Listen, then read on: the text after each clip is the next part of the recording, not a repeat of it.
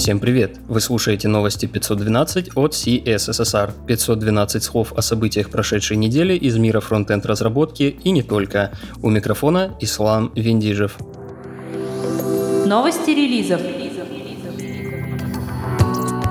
18 июня состоялся релиз Dragonfire 1.0, виртуального голосового помощника для Linux-дистрибутивов на базе Ubuntu.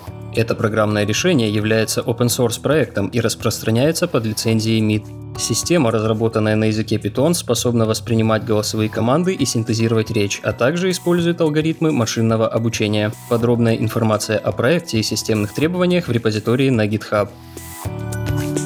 21 июня был анонсирован выход Git версии 2.18. Основным нововведением стало внедрение второй версии коммуникационного протокола Git, о котором мы рассказывали в шестом выпуске. Также для команды Git Rebase была добавлена опция Rebase Merge для переноса топологии графов комитов. Помимо этого была проведена оптимизация производительности Git Fetch. С полным списком изменений можно ознакомиться на странице анонса. 19 июня был представлен релиз дистрибутива Red Hat Enterprise Linux версии 6.10. В этот релиз была включена защита от уязвимости Spectre Meltdown на основе кода Redpoline, обновлен компилятор GCC и связанные с ним библиотеки. Исправлено обновление конфигурации сервиса iptables после перезапуска.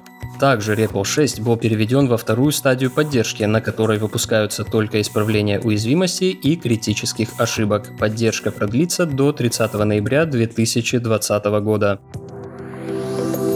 Интересные публикации. 19 июня в корпоративном блоге Airbnb на Medium был опубликован цикл статей, в котором компания делится многолетним опытом применения React Native. Цикл затрагивает разные аспекты кроссплатформенной разработки для мобильных устройств, преимущества и недостатки React Native. Рассматриваются также особенности формирования команд для кроссплатформенной разработки. Помимо этого, разработчики поделились своим отношением к фреймворку в настоящее время и рассказали о постепенном смещении в сторону нативных библиотек и инструментов для разработки. 20 июня в корпоративном блоге Google на Хабре была опубликована статья разработчика Сергея Пугачева о прогрессивных веб-приложениях. Автор размышляет о прошлом, настоящем и будущем прогрессивных веб-приложений и рассуждает о сокращении разрыва между веб и нативными приложениями. Также в статье приводятся примеры возможностей нативных приложений, которые пока недоступны браузерам. Также на этой неделе в нашей подборке статья на Хабре о переходе с BEM-платформы на React от Екатерины Ивановой, фронтенд-разработчика из Яндекс Деньги. В статье автор делает обзор BEM-платформы, ее ограничений и инструментов, рассказывает о переходе на React и комбинации React и BEM методологии, делится примерами кода и архитектурными решениями. К другим новостям.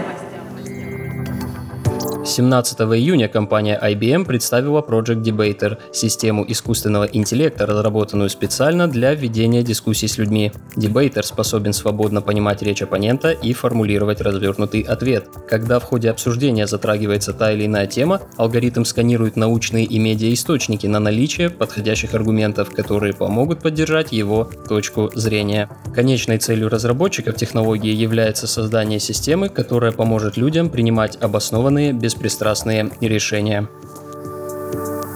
На этой неделе компания Microsoft приобрела социальную образовательную видеоплатформу Flipgrid. Сервис предназначен для размещения обучающего видео и создания совместных учебных программ.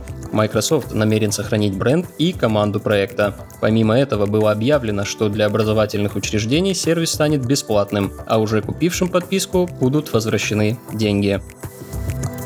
Все ссылки на инфоповоды и сопутствующие публикации ищите в описании. С вами был Ислам Виндижев. До встречи через неделю.